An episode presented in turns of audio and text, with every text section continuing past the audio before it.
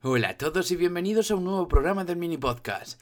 Hoy hablaré sobre Wano, el nuevo arco de One Piece. ¡Empezamos!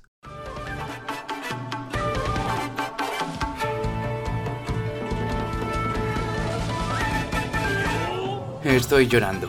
Creo que esa sería la expresión perfecta para decir lo que siento ahora mismo como fan de One Piece. Llevo siguiendo este anime desde que soy un enano. Recuerdo que lo vi en gallego en la televisión de Galicia. Incluso recuerdo haberlo visto en su momento en Tele5 y más tarde en Boeing.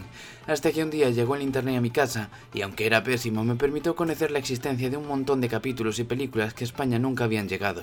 Y gracias a ello y con un verano entero por delante, me puse al día con todo lo que podía consumir en aquel momento sobre el anime. Y desde ese verano no he podido evitar esperar cada domingo el nuevo capítulo semanal, para así seguir viendo qué nuevas aventuras le deparaban nuestra tripulación de piratas favorita.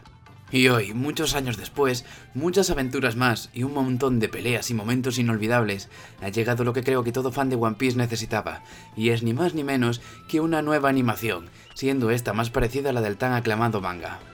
Y las cosas como son, Toei, la empresa encargada de animar One Piece, ha hecho algún que otro estropicio en algunas sagas metiendo demasiado relleno estúpido, como por ejemplo en la saga de Rosa e incluso un poco en la de Whole Cake, aunque también hay que decir que cuando hay momentos importantes se ponen las pilas, como por ejemplo todo el arco de Marineford, Ennis Lobby y un largo etcétera.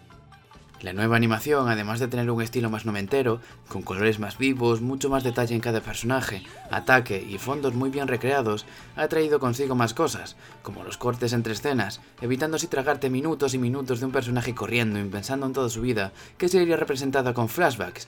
Además, me ha parecido que se han animado a incluir una cantidad más elevada de sangre en diversos momentos, haciendo ver así que los ataques de verdad matan o son realmente dañinos. Y hay que admitir que se nota la legua todo el cariño que le están poniendo en animar este arco, sobre todo porque se trata del Japón feudal, y que sinceramente esperemos que este nivel se mantenga hasta el final del anime.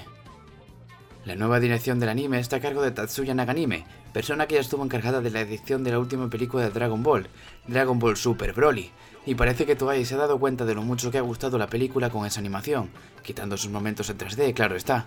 Midori Matsuda es la nueva encargada del diseño de los personajes y aunque ella trabajó en la película Film Gold, nunca estuvo presente en el anime.